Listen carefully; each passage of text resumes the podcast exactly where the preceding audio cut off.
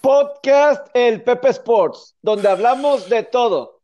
30 de diciembre 2020. Hola, ¿cómo están? Bienvenidos. Es un gusto saludarlos y estamos ya, ¿qué día es hoy? Ya es, ya es miércoles, ya es miércoles. Nos estamos acercando cada vez más al fin de temporada. Eh, algunas cosas que tienen que, que saber de a ti de a lo mejor no lo hemos platicado de, otros deportes antes de meternos pues, a un poquito más a lo de la NFL.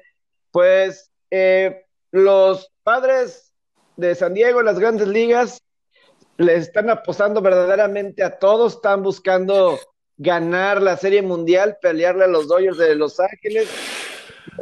En estos últimos días le han buscado, han intercambiado, conseguido a Yu Darvish de los Cachorros y sobre todo para mí yo creo que más importante Blake Snell, porque incluso Blake Snell contra los Dodgers en su carrera tiene como un, ERA de 2.20 y tantos y pues nos acordamos de la Serie Mundial lo que pasó y Blake Snell estaba sorprendido porque él ya comentó, decía, él nunca se quiso ir de Tampa y, y, es lo que a mí no me, no me agrada de, de todo esto eh, de equipos como Tampa, que no sé qué bueno que Tampa no ganó la Serie Mundial. No se merece un equipo así ganar una Serie Mundial que venda así a jugadores estrellas. No me importa cómo esté la economía, no se lo merece. No se lo merece. Y eh, Street de Street de eh, de ESPN eh, salió positivo de COVID y va a estar trabajando las semifinales del colegial desde su casa. Así va a estar transmitiendo eh, el, el, colegial. Y también, antes de saludar a José Alberto Farías de Opus, hoy es un día especial. Hoy cumplen años un GOAT y el otro como el segundo o tercer GOAT. Depende cómo lo quieran ver. Tiger Woods y LeBron James. Los dos cumplen hoy 30 de diciembre. ¿Cómo estás, José Alberto? Buen día. ¿Qué tal, Pepe? Buen día. Cumple un GOAT. No, sabía que un GOAT, sí. Al otro todavía le falta, yo creo. Bueno, la verdad no es GOAT, el otro. No, no es GOAT. No, no, no, no, no, es GOAT, pero bueno, para algunos sí es. Entonces, eh, para algunos sí es. Eh, Tiger cumple 45 años y LeBron James, ¿cuántos años tiene LeBron? LeBron James estaba viendo, no había, LeBron James ya le están saliendo canas. LeBron y apenas tiene, ah, tiene 36 años, es un eh, año mayor que, yo. Sí, literalmente, quién sabe hasta qué, hasta qué edad va a jugar LeBron. Es, pues quiere jugar con su hijo. y, pero lo, y lo va a hacer, este, porque lo, lo que el, el, el, dato, el que les conté, bueno, que para mí era nuevo, yo no sabía, pero probablemente ya lo habían dicho la temporada pasada, eh, que jugó todos los juegos la temporada pasada. Ah, sí. Eh, es, es, algo de, de, pues, de, respetar, sí. Porque el, yo lo estaba, porque era, era el día que estaba cuestionable, que era contra Portland, el lunes, creo. Y dije, ¿sabes qué? Me voy a meter a ver los juegos de, de, Lakers para ver este, cómo le va pues, a Lakers, a este Lakers sin LeBron, ¿verdad? Y voy viendo los juegos de la temporada, temporada pasada, minutos, minutos, minutos, minutos, minutos. Jugó todos el cabrón. Y, muy bien, digo, la verdad, este, para la edad que tiene y, demás. Por ejemplo, vemos ahorita, lo, vimos lo de load management, lo vemos con, lo vimos con Detroit, lo vimos con Derek Rose y este, bueno, Derek Rose te lo podría entender, yo creo que tiene que ver ahí con las lesiones acumuladas, yo creo. Sí, sí pero eso es lo de Blake Griffin, o sea, de los pistones, o sea, y lo, y lo de Blake. ¿Qué, ha logrado Blake Griffin? Tiene solo los pistones para darse el lujo de, ah, ¿sabes qué? Pues vamos a descansar jugadores y si perdemos, pues ni modo. ¿Quiénes son los pistones? Y, y Blake Griffin hizo load management y ayer le dio un una concussion. No, no sé qué tan grave sea, pero tuvo que salir hasta el medio tiempo contra, contra Warriors. Blake Griffin fue, es algo, yo no sé individualmente eh, el tema de que aceptó irse a Detroit y ya no competir. Este, yo creo que podía haber estado en otro equipo y seguir compitiendo en los playoffs, o a lo mejor no, quién sabe. Pero yo a, Blake Griffin no, no, no, lo, no sé, no, no, no lo compro y nunca lo compré. Yo, yo, creo que Blake Griffin es un claro ejemplo de un jugador que estuvo muy overrated y que era más espectáculo que nada y pues por un sistema que era muy favorecido a él de Love City ahí con, con Chris Paul y, y, los Clippers, ¿verdad? Pero sí, lo, lo de load management sí que, tiene que ese tema de, de, load management que tiene que ser Blake Griffin haciendo load management eh, con los pistones de Detroit. Es más, además, ¿los pistones fueron a la burbuja o no? Eh, los pistones. No, ¿verdad? No. No. No, fue un equipo este, nada más fue un equipo de, o sea, un equipo fuera de los que no estaban. O sea, los, que... los pistones se metieron la otra temporada a playoff. Sí, y que fueron barridos. Y que fueron, sí, se, metieron de, fueron de, de, nada, se metieron de panzazo por los problemas del este, por, porque así es, así, hazte cuenta como el NFC, así se metieron. Este, es que y, fueron hasta barridos. Eh, aquí me voy a, buscar ingresar a los standings del año pasado. estoy casi seguro que, que, los pistones no. Ah, los pistones no, creo que nada más los, los Wizards, si acaso. Sí, los Wizards eran como que el, ahí el. El único. A ver si. Fue, el que fue de vacaciones. Sí, sí, sí, sí, los Wizards, sí, porque hubo jugadores de Washington que no estaban, o así. Entonces, los pistones, ¿cuántos juegos llevaban? menos de una semana y ya estás descansando load management a alguien, no manches, no llevabas jugando absolutamente nada, tenías desde marzo sin jugar, casi un año, tenías casi un año sin jugar y estás teniendo load management. a, mí... Que pongan el video de JJ Watt, hombre, que pongan el video de JJ Watt. a ver, sí, a, a, mí me gusta su entrenador, Pepe Casey. Sí, eh, sí, se, se me hace un muy buen entrenador. Yo creo que eh, fue buena contratación para Detroit, pero se me hace un desperdicio que esté ahí. Eh, yo creo que él con materia prima puede hacer algo muy, muy bueno. Sí, sí lo veo. Puede ser con un Orlando Magic, con un Washington Wizards ahorita, que también tiene buenos entrenadores, por supuesto, pero sí, sí se me hace. Incluso con los Pelicans, yo creo, yo creo que Van Gondi no va a hacer buen trabajo ahí. Este, y, debería de. Pero mm, eh, concluyendo lo de lo de load management, ¿por qué? Porque es que, o sea, es que yo lo entiendo porque hay jugadores que no sé, son, es que no sé si Blake Griffin entra en ese rubro, pero hay jugadores que sí les tienes que dar load management, porque si no les das load management, probablemente te va a salir peor y los vas a perder por más juegos. Pero yo no sé si Blake Griffin sea uno de ellos. ¿Sabes una cosa? Y, y a lo mejor de, ahorita que ya estamos tocando un poquito de NBA, ahorita mencionaste el caso de Stan Van Gundy con Nueva Orleans, que pues de alguna forma eh, era un puesto que todos querían por Sion Williamson. Sí. ¿Qué, me dices de Chicago y Billy Donovan? Ah. porque, o sea, yo tengo de Chicago como que no... o sea, tengo malas referencias, o sea, cosas que o sea, ahí que están mal dentro de esa organización, pero Billy Donovan llega con buen, eh, buen currículum, o sea, un buen prestigio.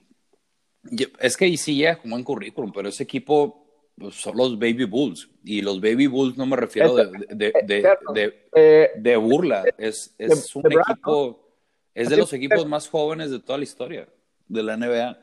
Creo que el promedio de edad es de 23, 24, no, no estoy seguro, pero digo, sí puede ser algo a largo plazo, ¿por qué no pensar? Pero no, no vas a, no, no, creo que compita este equipo, la verdad.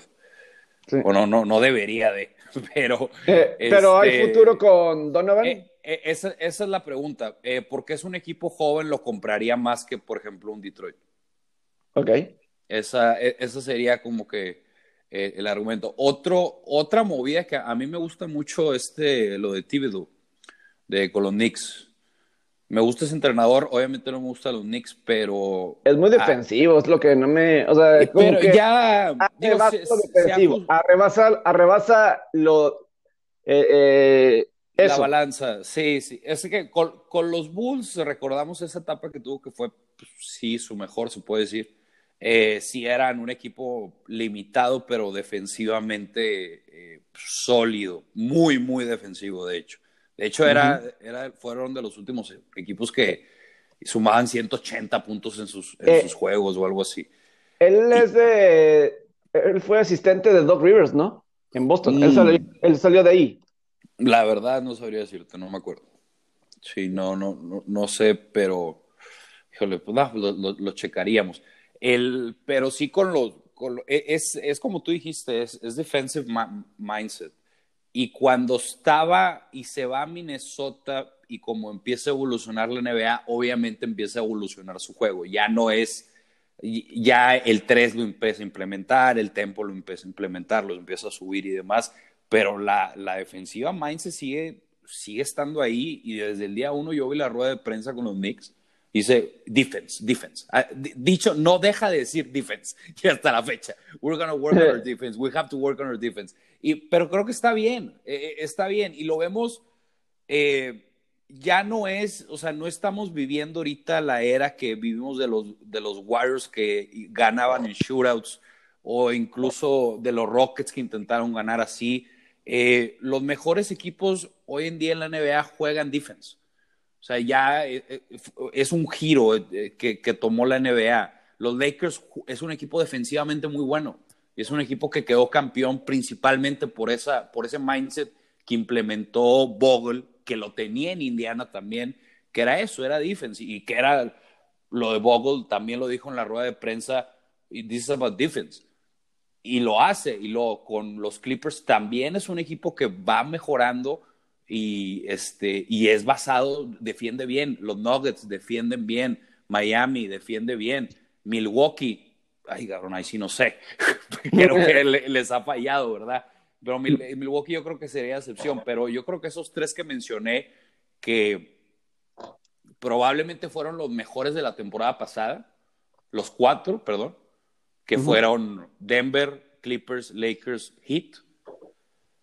Ahorita, pues son, son equipos obviamente muy buenos ofensivamente, pero defensivamente es, tienen una base, tienen fundamentos. No, no, son, no, no son un equipo que te va a ganar shootouts.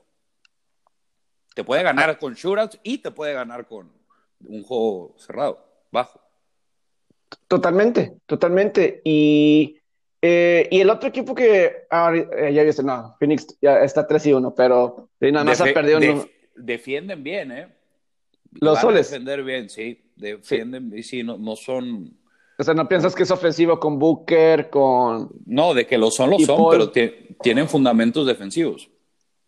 Sí, Ah, o sea, es- no, no les van a. No les, va- va- no les van a promediar muchos puntos en, en contra y en defensive efficiency deben de estar, deben de estar bien, pero eh, va- vas a tener que. Lo, lo- lo está balanceado, está balanceado el equipo. Y por eso a yo creo que va a ser competitivo. Yo, a ver, ¿me escuchas aquí todavía, verdad? Eh, Sí. ok. Así nada más rápido para repasar lo que había dicho en mi, en el grupo, a ver qué tanto le atiné esto de, Yo De- chequé, ah. te, te fuiste te fuiste 2-2, creo. ah, no está tan mal, No, ¿Mm? no está mal. no está mal. Nada más viendo como que el de Phoenix sí le, es así, Sí. sí, este, fue, fue muy under el de Knicks Cavaliers. Y oye, Ese, pues, ese fue tu black mark. Ese fue, este, sí, Filadelfia, eso sí, ahí sí le, está a menos uno y medio y cubrió fácilmente. Eh, Me falló totalmente Miami-Milwaukee, este, no le di respeto. Miami. Sí, Sí, sí, tenías Miami. Sí. y Pues los dos, dos, dos. Dos, dos, dos, está bien. Digo, por, por el use, por el negativo sales abajo, bien, pero poco, pero un 2-2 es, es válido. Claro. La NBA es, es, es grinding, es como el béisbol, los- es todos los días. Este, ca- cambia, cambia muy rápido. Explícame por qué, explícame por qué el Utes bajo, eso que dijiste ahorita. Eh, El, porque le, anda que le, le metiste a cuatro juegos eh, menos 110, ¿verdad? Con el spread. ni idea, o sea, nada más, eh, sí, pero o sea, yo nada con más la.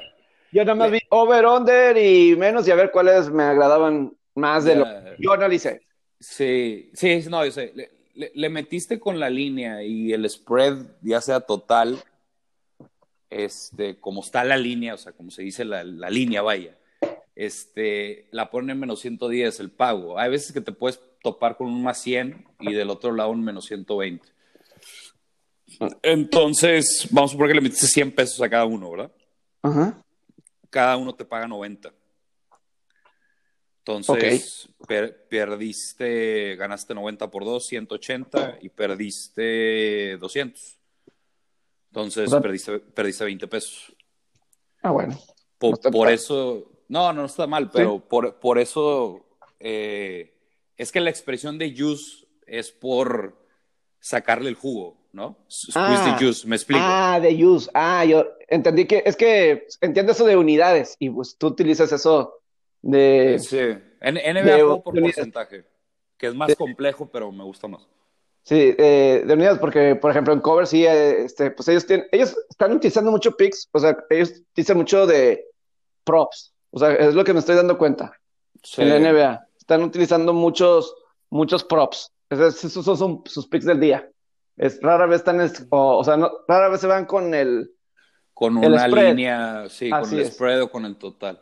De- Sí, del es- equipo completo, se van a lo mejor con un jugador, por ejemplo, se fueron con Trey Young, creo que ayer se fueron con Steph Curry, eh, cosas así de, de altas de Steph Curry, ¿no? Contra Sí, el, el over de puntos. Es- esas son buenas. Es que como hay, hay- ya hay muchos mercados, digo, yo creo que te algo bueno es que se especialice cada quien como que en lo suyo porque se vuelve mucha información, ¿verdad? Este, obviamente sobre la marcha no está de más, este, te encuentras cosas, ¿verdad? En un análisis, dices, por ejemplo, yo me, yo me involucro mucho en totales y mucho en overs, pero al analizar me topo con un spread que me gusta, ¿verdad? O incluso, ¿por qué no con un under? Y, a- y así me voy, ¿verdad? Este, pero sí hay demasiados mercados y en fútbol ni se diga, entonces, este, yo creo que el enfoque es muy importante en todo y creo que las apuestas es eso, por lo menos en, no exageradamente, pero por lo menos sí disminúyelo, porque si imagínate, si ves todos los mercados en un juego te vas a volver loco, o sea, no, no, no, no vas a acabar, ¿verdad? Este, entonces sí hay que simplificar el jale. El, para terminar, lo, lo que me dijiste del, lo, de, lo del juice, lo de, o sea, que la palabra juice viene por squeeze the juice, que es Ah, sí, tú lo dijiste de, de sí, ah, juice de, sí, de, de naranja. de, de- ajá, exactamente. Sácale el juego, sí, yo estaba, yo estaba pensando así Sácale. de, Eh, exacto, y es por qué, porque esa es la, es, es el, la ventaja que tiene el Sportsbook. O sea, el Sportsbook te pone un menos 110, que en teoría es un precio even, y eso es porque te da, tú, ellos te están dando el privilegio de meter una apuesta. No sé si me explico. sí, Entonces, Sportsbook, una cosa es el momio y una cosa es la probabilidad. Entonces, ellos te, te ofrecen un momio, pues con estos menos 120, menos 140, menos 150, menos 110. Entonces, tú tienes que squeeze the juice, güey, sacarle todo Sí. el jugo Es que yo- posible. Incluso si se lo sacas todo, mejor, güey, que es más 100 o más 100. sí, porque cuando estabas diciendo you, yo estaba, me estaba imaginando la U de units, o no sé, entonces por eso, no, Ya, no, no, no. ya. No, el, el, el juice es el, el juice es el menos, el menos 10, el menos 20, el menos 30, el menos 100, el menos 43. Y pues por eso es muy, eh, no, no es fácil llegar, llegar a un, un profit este, a largo plazo. no, Si tienes, yo por ejemplo, yo manejo el momio de promedio menos 110 mucho. Y yo necesito 53% más ok, y, y no es, no es este, suena fácil, pero no, no para nada. Y ahora, una persona que maneja menos 140 o menos 130, ellos necesitan 57, 58. Que y yo, para mí, se me hace, yo creo que hay un mal momio de manejar, porque sí es muy difícil mantener esa efectividad tan alta, por lo menos a largo por plazo. supuesto. Y, y pues bueno, vamos a ver qué de los juegos de hoy, ¿qué te está llamando la atención hasta ahorita de, de la NBA? No, no lo he checado. Me siento muy bien con las lecturas que he tenido. Ayer me fui 4-1 y estoy como que inicié bien los primeros siete días. Este, y po- digo, a- hay varias cosas que me he dado cuenta. Eh, Orlando Magic sigue con el tren de overs. Ok. Orlando Magic, a, a raíz del, del All-Star Break de la temporada pasada, eh, deciden incrementar el tempo. Yo pensé que la burbuja iban a parar, no pararon. Total, para no hacerlo largo y ser ya cuantitativo, en los últimos 27 juegos, contando la temporada pasada, al día de hoy están 23-5 al over. Ok. Y no es broma, es, demasiado. 23-5 es demasiado en, ese span. Es, es un porcentaje demasiado alto y los sportsbook no están catching up. Catching up me refiero a el ajuste no ha sido determinante. Y es claro, ¿verdad? Pues 23 a 5 al over. Es, es, es demasiado. Eh, esa es una. Indiana está cambiando su tempo de juego, está siendo más ofensivo y ya se deshicieron del otro coach que este, los amarraba un poco más. No recuerdo ¿no? Pero, ajá, sí, el de Bigotillo. Total, este es un equipo que puede ser amigable al over. Vamos a ver qué tanto se tarda el, el Sportsbook en ajustar, ¿verdad? Este, pero sí es, es NBA sí es algo complicado. Bueno, es depende de cada quien, ¿verdad? Pero yo creo que si te agarras estas cosas, estas ventajas, eh, te puede ir bien porque eh, casinos o oddsmakers, como los quieran denominar, el, eh, se tarda en ajustar la línea, o sea, se tarda en que llegue ya a definitivo. Pasan muchas rachas, igual, igual como en el hockey, de hecho, similar se puede decir. Pero vemos 10-0 against the spread, 10-0 al over, 12-1 al over, últimos 13. O sea, hay muy marcadas, es distinto a la, a la, a la NFL. Entonces, pues mejor montarte al carrito antes que después. Sí, totalmente. Y así, por, por, último, en este, esto de, de las apuestas de, del básquet, ahorita yo con este del análisis es que como que batalla así y, se mostró con que le fallé feo a las altas y bajas de, de Cavaliers y Knicks, ¿no?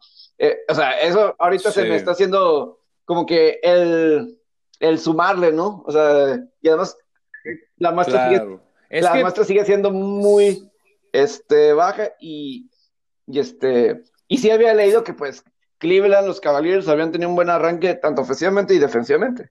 Eh, sí, pero es, es, lo mismo y lo vemos con FL, Pepe. Overrated, underrated también entra aquí el tema, eh, cuáles han sido sus matchups, van a continuar ese ritmo. Eh, a, a, mí hay, hay dos datos, bueno, dos los que checo en un inicio que siempre se me hacen muy importantes. Offensive efficiency, defensive efficiency. Que, que eso cambia por completo a puntos por juego o puntos por, puntos por juego y puntos permitidos más en unas stats no, tiene sentido. ¿Cuáles? ¿Cuáles? Los de puntos. Puntos por ah, partido y puntos permitidos por partido. O sea, son, números simples, no vas a sacar conclusiones de ahí. No es como que, ah, estos permiten 115, estos anotan 120, van a quedar 120, 115. No. O sea, no, no, no vas a sacar nada de esos números simples. La otra, y esta, y esta sí, la, y yo creo que mucha raza la checa, y sí es bueno que la chequen, especialmente para totales, el possessions por, por, game, posesiones por juego. El, el ritmo de juego es clave. Totalmente es, clave. O sea, yo prefiero tener, y esto es verdad, por ejemplo, y lo platicamos en el grupo, yo prefiero tener un juego que no esté Lebron y que yo tenga el over, porque sé que el ritmo va a ser más alto. A lo mejor y la eficiencia va a bajar, pero eso no significa que van a bajar los puntos. claro, claro, claro. Porque van, porque van a incrementar las posesiones. Entonces, ese es el otro tema que me lleva, las lesiones, y el Yo, yo creo, yo creo que sí, es que el e, es un desmadre. En la NBA te, va, te vas a equivocar. Me ha pasado que yo mando un pick y la mandé el over en 2.40 y por los management y lesiones de repente la línea baja a 2.25, la regué, terrible. Oye, y porque si pasan estas cosas y luego game time decisions y demás, tienes que estar checando. Pero para mí las lesiones, por lo menos en totales, bueno, es que en general se me hacen overrated. Mira, si no vas a checar el efecto que hace cada lesión, yo al Chile prefiero que ni afecten en tus análisis, porque te sale peor. O sea, hay muchas veces, por ejemplo, como yo te digo a ti, oye, Anthony Davis no juega hoy. Yo te lo aseguro que la mayoría de las personas, o sea, o por lo menos que no lo siguen o que no son handicappers o que lo hacen más de manera profesional, te van a decir, no, bajas, güey no juega Anthony Davis. La temporada pasada quedaron 6-0 al over sin Anthony Davis. Y, es que tiene, más sentido que sea altas y, él. y, claro, protege la pintura. Claro, eh, o sea, y, más LeBron y Anthony Davis juntos, pues, o sea, no van a ser Este. van a correr, o sea, va a ser más eh, posesiones de, ¿cómo le dicen? Half court, ¿no? De half, exactamente, sí, sí, sin duda. Y ayer vimos un ejemplo con OKC, Al Horford no juega. Ahí especulé, no tenía ningún dato que lo respaldara. Pero Al Horford no juega, juega. Yo metí el over de Magic, OKC. Bueno, Magic primero por su racha, no sé cuándo se vaya a acabar, pero siguen. Este, bueno, no es racha, pero son de es una efectividad demasiado alta para el over. No, no juega Al Horford y yo digo, oye, pues esto favorece el over. Este tipo es el guardián de la pintura. Y también lo que dijiste del half, del half court, probablemente van a recurrir a correr más sin él. ¿Por qué? Porque si el, el, las ofensivas se basan, algunas, obviamente no todas, pero se basan en jugar este tempo alto que involucre al Horford. Y si no está el Horford, pues van a correr más, la pintura va a estar desprotegida. Y dicho y hecho, Orlando Magic ayer los hizo pedazos en la pintura. Y este, entonces así, te vas, vas encontrando. Yo creo que, o sea, resumido, las lesiones de los big men eh, afectan al, eh, al, under over, pero favorecen al over más. Y hay que, hay que checarle, o sea, no hay que ser como que simplista. Claro, totalmente, totalmente. Y, y por último, antes de irnos a los Power Rankings de, de la NFL de, de, la semana, ¿estás de acuerdo conmigo? Sé, sé que a ti te gusta el underdog y lo has platicado aquí y a mí me encantan los. Me encanta, soy un adicto. Mi carnal también y tú también. O sea, me gusta... y, Robert o sea, también. O sea, me gustan los underdogs. Eh, son buenas historias. Eh, vamos a decir, Buffalo, los Bills de Buffalo ahorita en la NFL, históricamente son underdogs. A lo mejor ahorita ya no lo son. Eh, por la temporada que han tenido. Pero la franquicia. Cuantitativamente no. Sí, no. pero la franquicia como tal eh, underdog, o sea, equipo perdedor, eh, malas rachas, este, pasados, lo que platicamos un poquito ayer, ¿no? Pero sí, me molesta un poco y, y, se apresta mucho en grandes ligas, mucho en grandes ligas. Y a lo mejor me pueden decir la pandemia, económico y todo eso.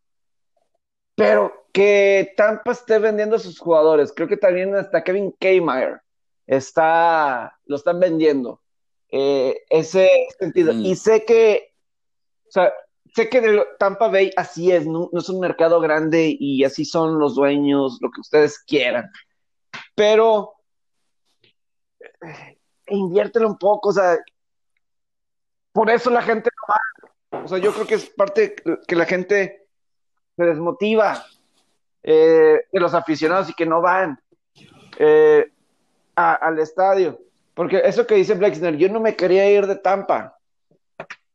Eso está terrible. Que tengas a una estrella eh, que ha sido bueno contigo, quiere estar ahí, firmó un contrato moderado, o sea, creo que para estándares de otros pitchers no era tanto, o sea, creo yo, creo yo, o sea, el que tenía Blake Snell, o sea, creo que era de como 40 millones de dólares de 7 años, no sé no se me hacía un contrato exagerado, este, hasta yo creo que estaba mal pagado un poco si vamos con pitchers de cierta categoría que ha ganado Cy Young y apenas es joven y que tiene mucho futuro, al parecer, o sea, es, alguien que si le pones, no te digo dinero de, de Gary Cole, ¿verdad? Pero, eh, o sea, es un buen contrato y lo vendes. Eso es lo que a mí, a mí no me agrada. O sea, los padres, tampoco es así que te dijeras el gran, gran equipo. Ojalá lo mantengan padres por, si no les funciona un poquito este primer año, que lo mantengan, que es, que es parte de un proceso. De que, que no vendan, no funcionó esta temporada y no. es, es un proceso, por más que pero de Tampa sí me molesta bastante. Y yo sí lo estaba pensando cuando estaba la postemporada de las grandes ligas. Si gana Tampa Bay, ¿qué es el mensaje que estás dando? Que puedes tener jugadores de 5 pesos, mantenerles el sueldo de 5 pesos y de cualquier manera vas a ganar la Serie Mundial. Para, para el beisbolista, para el beisbolista profesional de las grandes ligas, es una mala noticia. Es una mala noticia que hayan tenido el mejor récord de la Liga Americana y que hayan estado tan cerca de ganar una Serie Mundial. Eh, peor que si lo hubieran ganado, porque es un mensaje a todos los directivos. Eh, no necesitamos gastar tanto. Y, yo creo que las directivas sí. tienen para ganar más. O sea, no se está muriendo el béisbol, no se está muriendo las grandes ligas. No, no. Y, y, entonces eso realmente es lo que, eh, viendo aquí por el deportista que, aunque ya llegó, dígase, hay muchos deportistas que sí se la parte, sí se, eh, sí es importante esto para él. Y eso es su única fuente, eh, no sé si eso está mal lo que estoy diciendo, pero lo que, esa cantidad de dinero que ganan es por un tiempo limitado de tiempo, no va a ser para siempre este, esta ventana. Y se merece buscarlo más, más que se pueda, pero esa cosa de, eh, de que puedas ganar con equipos de cinco pesos es bueno para la historia, es Moneyball, es genial, pero a la larga creo que le haces daño a, tu a tu a tu empleado, al beisbolista, que es lo es la razón que existe Es que es, lo porque es que este tema del Moneyball, digo, también es ejemplificado por equipos grandes, ¿verdad? Y los equipos grandes lo han, le han sacado frutos. Boston Red Sox. Sí. E, esa es la primera parte. Ahora, lo fuerte, que son los equipos chicos cuando lo implementan, no han logrado el objetivo que es ganar un campeonato. ¿Lo van a ganar o no? Yo creo que eventualmente sí. Están ahí, deben de, deben de sacarlo. ¿Es bueno o malo? Es que, es que lo económicamente no sé, pero deportivamente, pues es que pues estás brindando competencia. O sea, sin el Moneyball, Tampa o Oakland no, estuviera ahí siendo equipos complicados en, los playoffs como han sido los últimos años. Este. Entonces, ¿hasta qué punto? ¿verdad? Yo creo, pero por el hecho que también equipos grandes lo usan, yo creo que no está mal. Eso, es lo que creo, porque equipos grandes lo implementan y también sí estoy en contra cuando un equipo, es que lo que explicaste del proceso es bien importante. El, yo creo que es una de las principales razones por las cuales franquicias no capitalizan. O sea, eh, tienes que tener una base y después construir alrededor de esa base. Lo vemos con los Warriors, los Warriors construyeron desde abajo una base y luego empezaron a meterles piezas y, lograron lo que lograron. Ahorita ya están en otra situación, ¿verdad? Eh, los Bulls, los, este, bueno, una base que era muy buena, pero se cortó, iba a ser una franquicia del Miami Heat. El Miami Heat, los Celtics dejaron, dejaron a deber también. Eh, pues mira, vámonos al local, Tigres. Tigres, Tigres quedó campeón múltiples veces, creo que cinco veces, con la misma base defensiva. Construyeron desde ahí, Hugo Ayala y un niño Torrenilo, ya lo cambiaron, era piloto Jiménez, luego Chaca, trajeron a Nahuel, y después ya traes las estrellas, ¿verdad? Entonces sí, eso de entrada sí, estoy a favor, pero el, el Moneyball, es que yo no creo que le haga daño. yo, yo, creo que es bueno para la, para la competencia, a lo mejor y económica, es que económicamente no tengo una respuesta porque no sé qué tanto daño le haga a la, a la larga si estos equipos empiezan, pues empiezan a convertirse en franquicias, güey, con, con cinco pesos, por decir verdad. Sí, claro, es... es que a mí lo que me molesta es que cuando la falta económica eh, empiecen a vender a sus jugadores. Eso a mí no. Eh, se, se ven muy Es que, eh, es que, o sea, si estás en su lugar, es que tengo que vender Snell para tener a otros tres cabrones. Sí, es por. Yo lo entiendo así, ¿no? creo que es más por rebajar sueldo, nómina, o sea, es creo que siento que es por ahí, siento que es un poquito, siento que es un poco por ahí. Es por ejemplo los Phillies de Filadelfia, y estamos aquí hablando de un mercado grande, importante, deportivamente, como son, como es Filadelfia. O sea, ahorita hay mucha plática de cómo realmente, eh, o sea, Bryce Carter firma hace dos años y que por cuestión de la pandemia creo que hay una situación como que el dueño ha perdido como 4% de su valor general. A lo mejor puede ser algo más personal, más que la franquicia, no sé, pero que ha perdido como, con todo esto de la pandemia y la economía, ha perdido como 4% de su valor, eh, así en general, ¿no? Y entonces que realmente no, se han deshecho de algunos jugadores los Phillies y que no están haciendo más para eh, armar un equipo alrededor de Bryce Harper. ¿Me explico? Es que es, es, y, los Phillies son un claro ejemplo. Los Phillies quieren, quieren ganar a billetas. Sí. Y los Phillies. Y, no, y no van a ganar. Pues es que fue una. lo esta temporada corta, que no sabemos qué hubiera pasado si hubiera sido larga, pero como quiera, que no hayas calificado, sí, sí fue algo terrible. Fue un fracaso totalmente con la con el cuadro que tenías. Con la mitad del equipo. de los equipos calificando.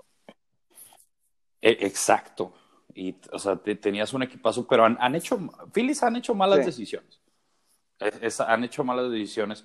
Eh, es que, por ejemplo, la de, ¿qué fue? uno de los peores bullpens de la liga, la, rotas, la rotación es chata, es que tienes ahí a, ¿quién era? Este, Nova. Sí. Y luego Wheeler. Y, ¿quién está? Vázquez. Vince, Vince Velázquez, perdón. Sí o sea, tenía, son tres tipos que, ah, pues no va, ah, yo para mí se me hace muy overrated ese pitcher, muy volátil. O sea, no, y luego la de Gregorio es una gran contratación, es un gran jugador, pero ah, yo, yo creo que a lo mejor es mejor construir, en este caso que es picheo, pues defensivamente, ¿verdad? Que, que, que, traer Ahora, también hacen excusas por Bryce Harper. Bryce Harper tampoco, muchos dicen, es que también es otra. ¿Tú crees que Bryce Harper realmente sea un grillo? O sea, realmente Bryce Harper es un problema. Es, mínimo, creo que no es una solución. Eh, pues mínimo no. O sea, mínimo no es una solución, porque lo que dicen, los números de él y, cuando estaba en Washington es prácticamente lo mismo. Pero, o sea, me acuerdo del juego que, que lo expulsaron en contra de los Mets, que se equivocó. Ajá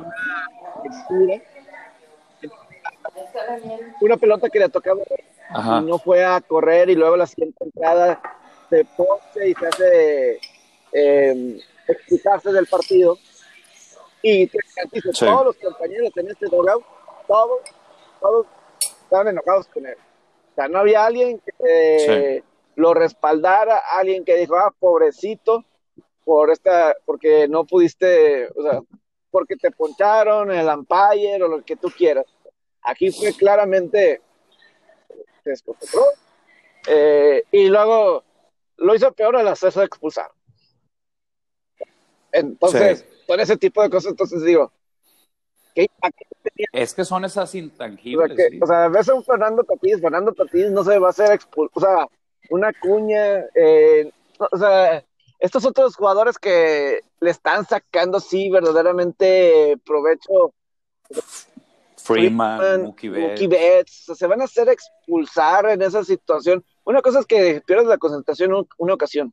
Son, eh, y, esto es una temporada de 60 juegos, y son en 162, shit happens.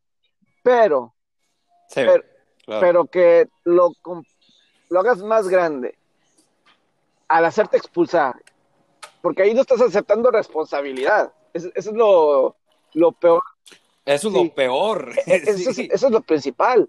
O sea, eso es, o sea, una cosa, ah, me equivoqué, sí, este, estaba en otra onda, o sea, ni, ni modo, una disculpa. Eh, no lo vuelvo a hacer. Pero, o sea, ese tipo de cosas, y sucedía también en Washington. Entonces, eh, puedes ganar realmente con, con Bryce Harper.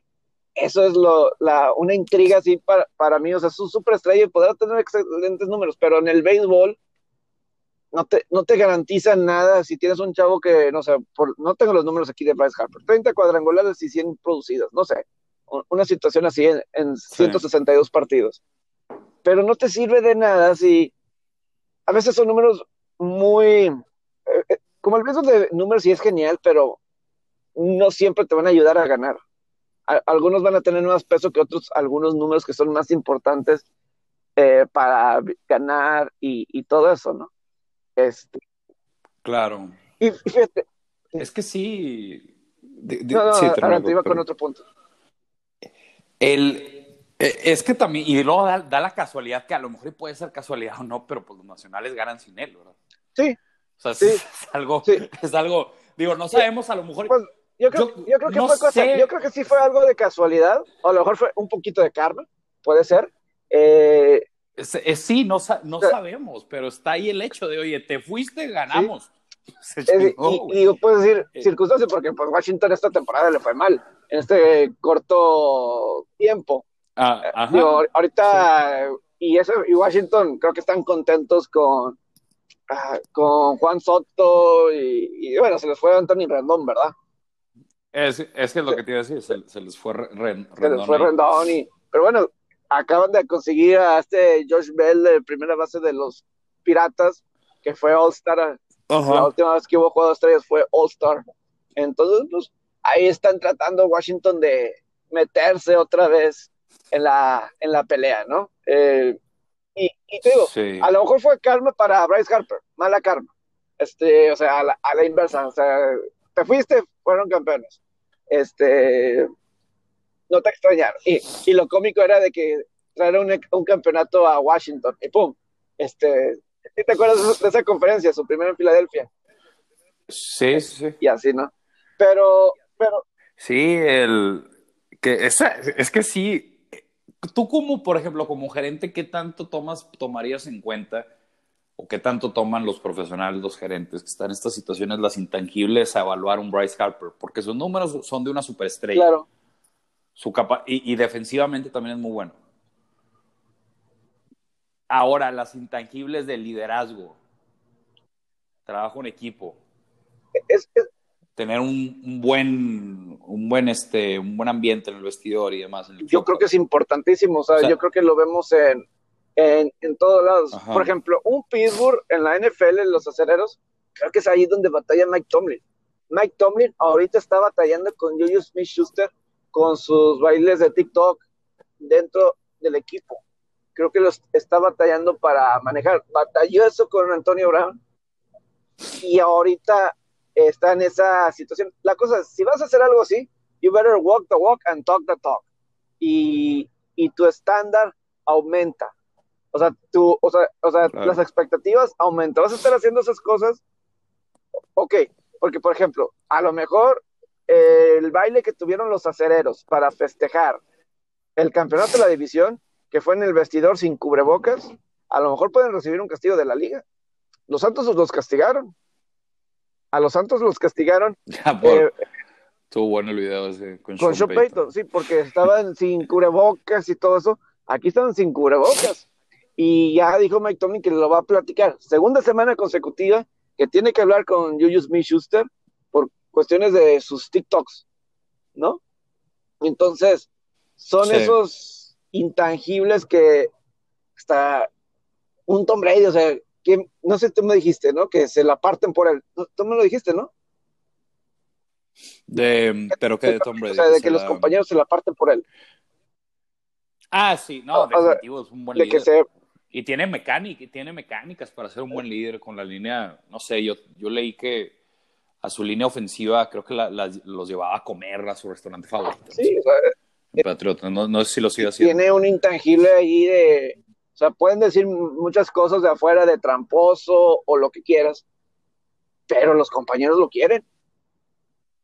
Claro, y, y, y pues dicho y hecho, se la van a partir por él pues en la cancha. Eh, no, y, y, lo, y, lo, y lo ven trabajar, o sea, es que son de esas cuando es una superestrella trabajar tanto es, es lo, lo, que admiran mucho los compañeros. O sea, que dices, este cabrón tiene 10 veces más talento que yo y trabaja 10 veces más que yo. Pues, obviamente te impulsa. Y además así, o sea, él ha logrado 10 mil cosas más que yo y sigue trabajando más duro que yo.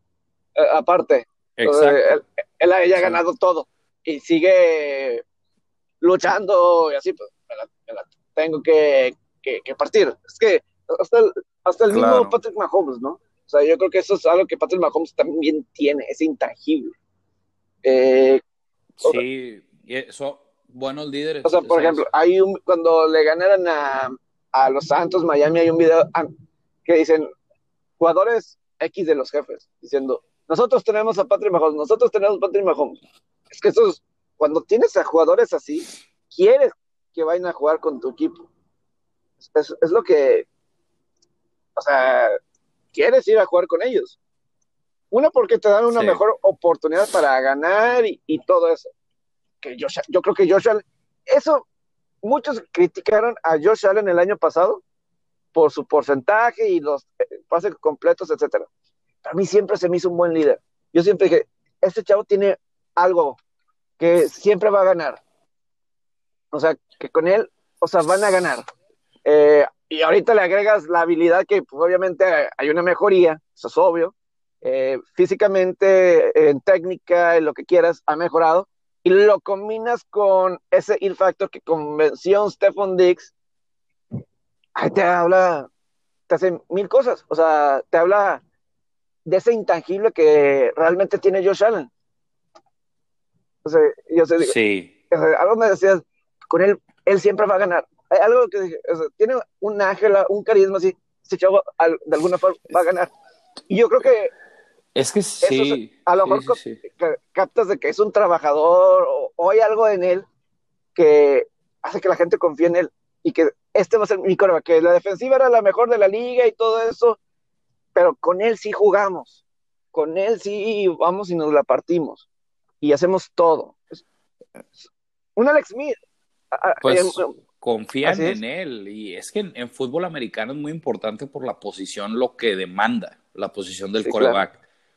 Y debes de ganarte la confianza. Y te ganas la confianza, obviamente, ok, la habilidad para tirar, para correr, la bolsa y demás.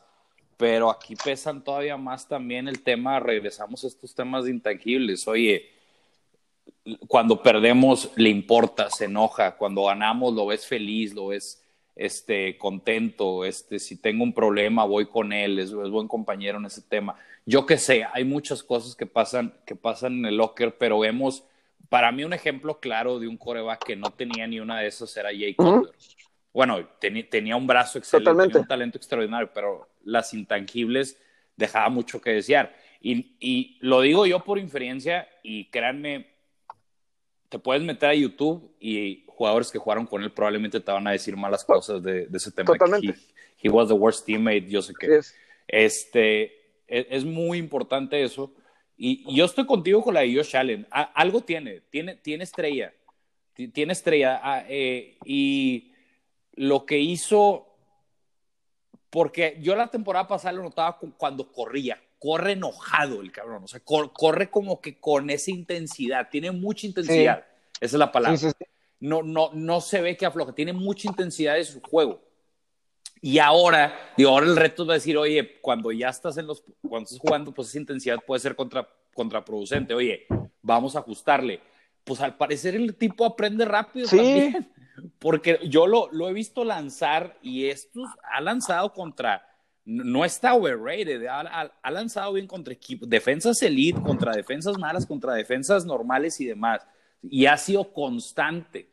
O sea, ¿quién iba a pensar? Pero es la ofensiva, la ofensiva de los Bills por tierra no, no es buena, es Y es una gran ofensiva, pero es por el por aire. Este, se le va a Brown, no hay problema. Beasley lo hacemos a la abierta y está respondiendo muy bien con Beasley.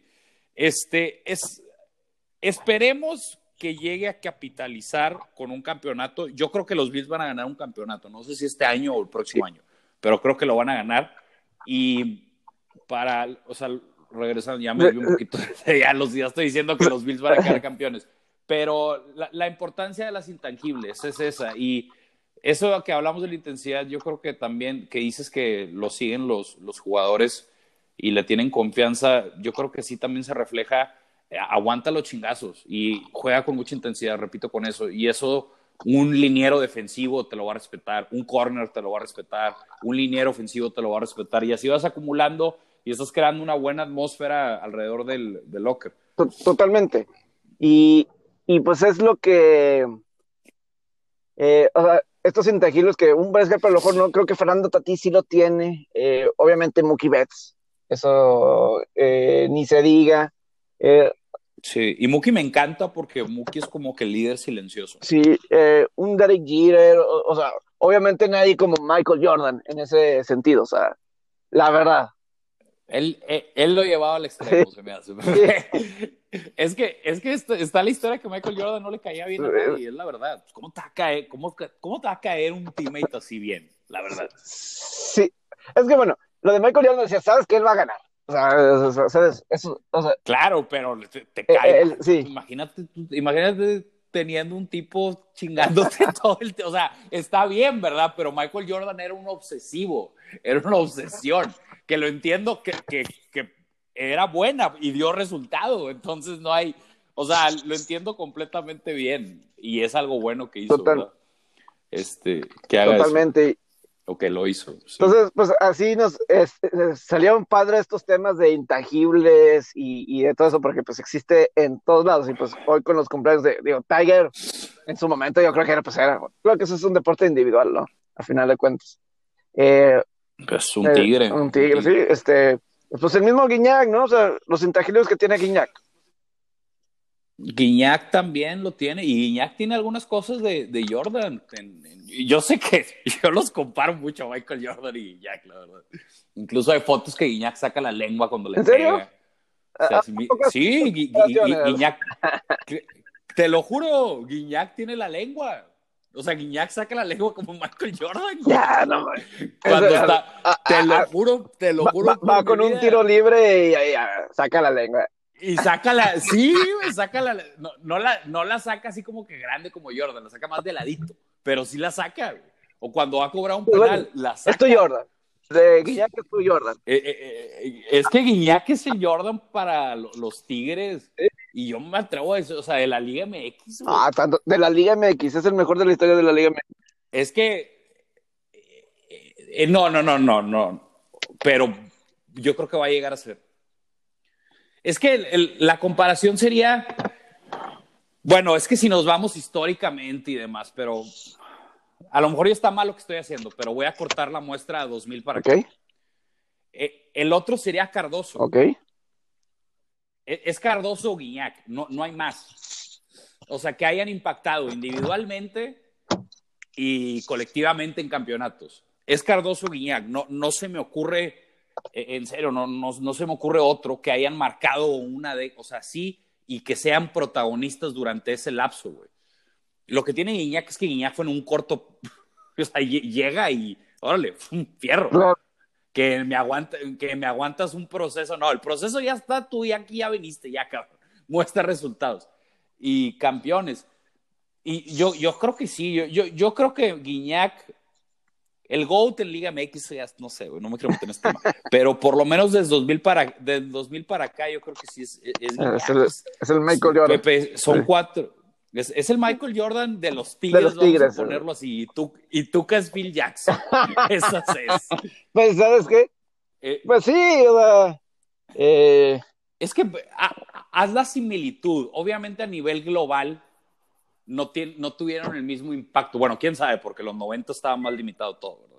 Pero probablemente no. imagínate Eh, que saque este tema en Regio... Imagínate que saque este tema en Regiolandia. Porque lo, Es que lo puedes sacar. Este, Yo creo que se eh, el- o sea, Michael Jordan y Phil Jackson. Y para Tigres, Guiñac Tuca.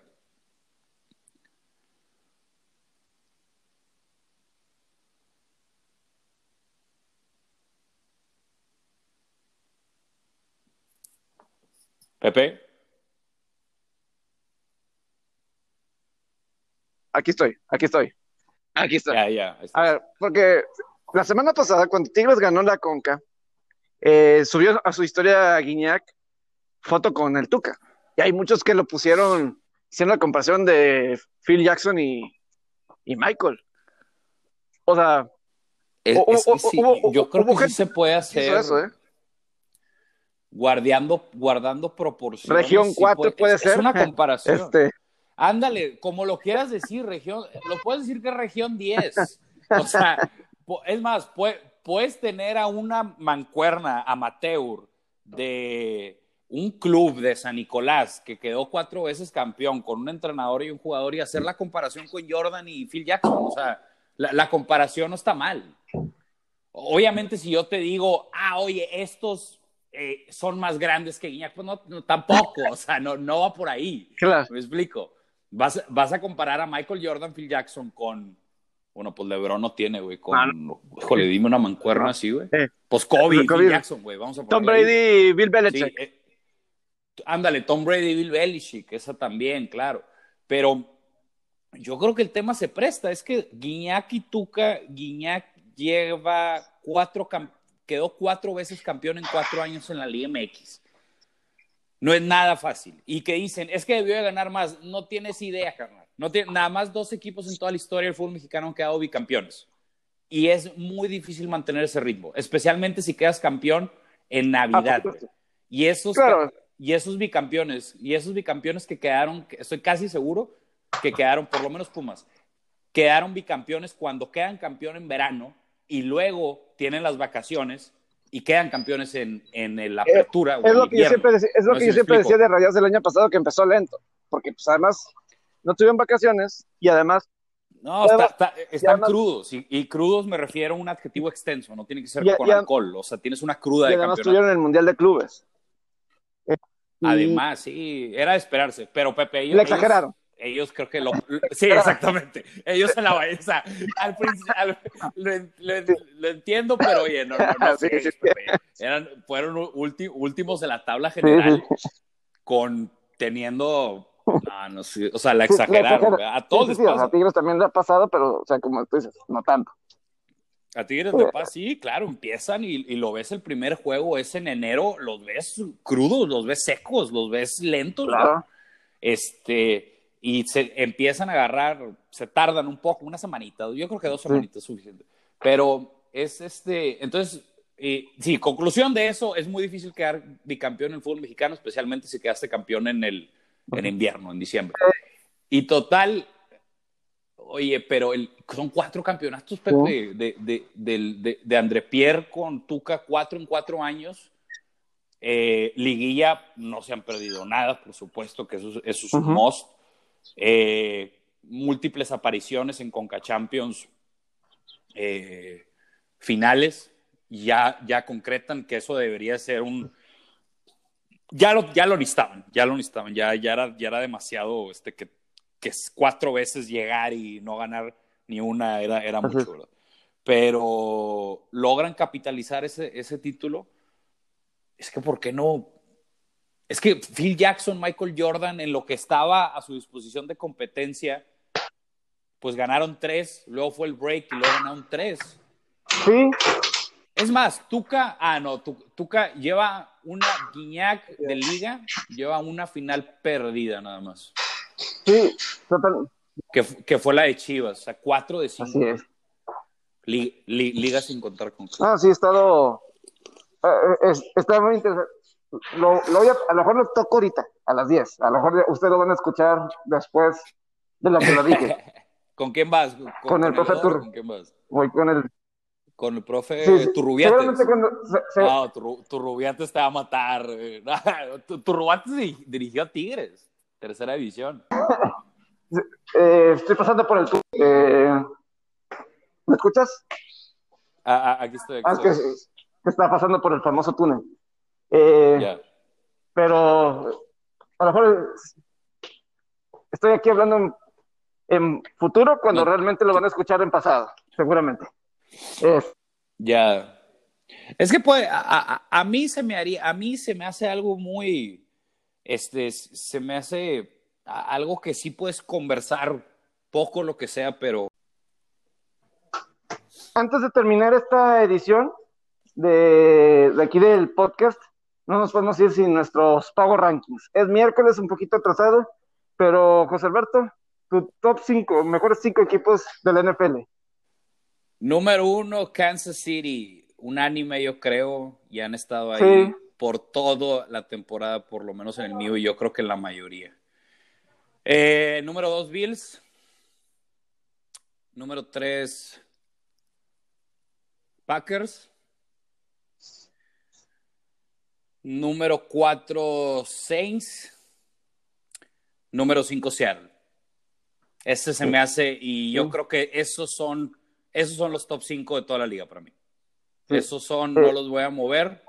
Y menciones especiales, Pittsburgh, Colts, Tampa. Sí, es con los Colts. Baltimore, sí, sí, claro. Sí, sí, es con los Colts, no. Sí, eh. Colts top 10, sigue estando ahí, el mío. Eh, eso puede ser. En top 5 para mí, estoy de acuerdo, es es Kansas, Buffalo, empecé a decir Buffalo, pero bueno. Eh, Kansas, es, un inconsciente, es que Buffalo, ¿por qué? Buffalo le puede pegar, Pepe. yo creo que él, es, el indicado para pegarle y no lo digo por el hype. Es el macho, creo que es el que les favorece más. Eh, en esos momentos. Y ah, no les favorecía cuando se enfrentaron en octubre. No les favorecía. Sí, eh, defensivamente. Pero, pero, es un equipo diferente. no estaba Milano, creo. No estaba Milano y creo que Tredavious White, pues como que tampoco estaba así al 100, etcétera. Eh, nada más que tienen que detener también la corrida Búfalo en un juego contra Kansas. O sea, es que, es, es, lo que hace Kansas City tan especial, güey. O sea, apostaron en ese juego, no me van a correr, y les corrieron.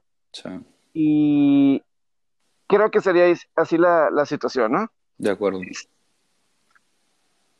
Lo, lo último, eh, pero bueno, Kansas, Búfalo, tenemos que ponerlo así. Green Bay creo que sí lo ponemos de, de tres. Eh, me voy a ir contigo con Seattle en cuatro. Y, y en cinco, en, este cinco sí está más, más, más, peleado. Pero eh, yo sí me voy a ir, voy a regresar, no está aquí Robert para que me diga la Marcita, pero me voy con Baltimore. ¡Ay! Me voy con Baltimore de, de cinco siguen, siguen, siguen teniendo buenos arranques y no se y no los terminan. Yo este, sí, sí, sí.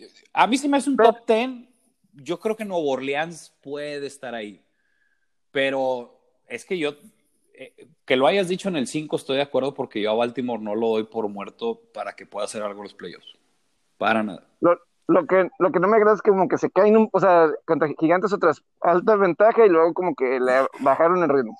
Y, y, ese fue el problema, o sea, no juegan juegos completos. Es lo único que siguen teniendo eso y siguen teniendo muchos castigos. Muchos, muchos castigos. Sí. Es algo que Buffalo no comete. Eh, sí. No comete castigos, pero Baltimore muchos, muchos castigos. Tus cinco peores equipos. Es buena. Eh, último ya, yo creo que ya, ya se lo ganaron. Los Jaguars. Sí, ya. Ya, ya, ya, tienen el primer pick. Sí, sí, y además ya lo podemos ahí comprobar, pero ya había muchas semanas tentativas, yo creo que son el último. Eh, el otro es Jets, eh, siguen siendo, por más de esta buena racha que tuvieron. Creo que hicieron muchas, han hecho muy malas cosas a, a, lo largo de la temporada y creo que es un equipo que no debería de estar en, en este en este sitio si no fuera por el Mau. Yo, yo se lo amerito al, al cocheo, la verdad, principalmente, porque no tienen mala materia prima, tan mala materia prima. No, el otro, Detroit. Ajá. Uy, esta es que esta está buena. ¿Vas a meter a mis Bengals ahí o no? En el bottom five. Lo, lo voy a meter, pero no sé si de cinco o de cuatro. Eh. No, sí, lo voy a meter. Bengals y Texans, güey. Texas. Y eso, y Texas, yo me, perdón, me, me limité, me, me, duele meterlo porque estamos hablando de una de las mejores ofensivas por aire de la liga. Algo increíble. Sí, sí. Yo, yo creo que me voy, eh, bueno, me voy un, yo en lo particular, si me voy Jacksonville, luego me voy a ir con Detroit. Estoy hablando de la actualidad. O sea, Jacksonville, Detroit. Y creo que sí tienes que poner ahí a Jets, Cincinnati y Houston. En esos, aunque a lo mejor voy a poner a Houston porque Cincinnati le acaba de ganar a Houston. Eh, pero yo creo que esos son mis peores cinco equipos. Tampa, pues sí, fue una broma lo de Detroit esta semana pasada, que también pues los pusieron en contra de la pared sin coaches, pero... Y los Stafford, güey. Yo, yo creo que con Stafford te, Stafford te ponía 17 ahí. Sí, 17 puntos. y, hubieras tenido el over en ese juego. Fue el push. Pero, pero, pero ojo, Pepe, la raza y. Yo agarré el 54 y fue push. La mayoría le metió el 54 y medio. ¿Te acuerdas cuando me dijiste que Stafford iba a jugar? Sí, sí, sí, sí. Sí, sí, sí.